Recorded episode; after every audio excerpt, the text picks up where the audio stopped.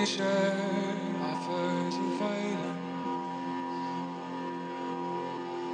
bear that keeps to his own mind. The wolf that seeks always its own.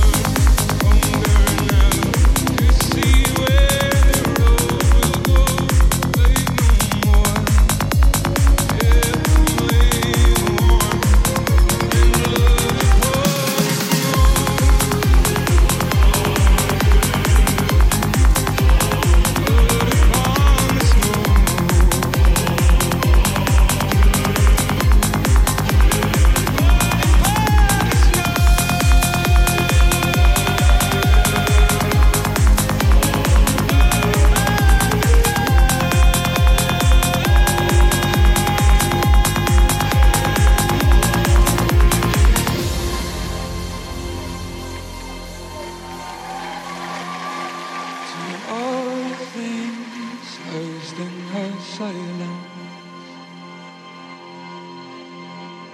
It's time.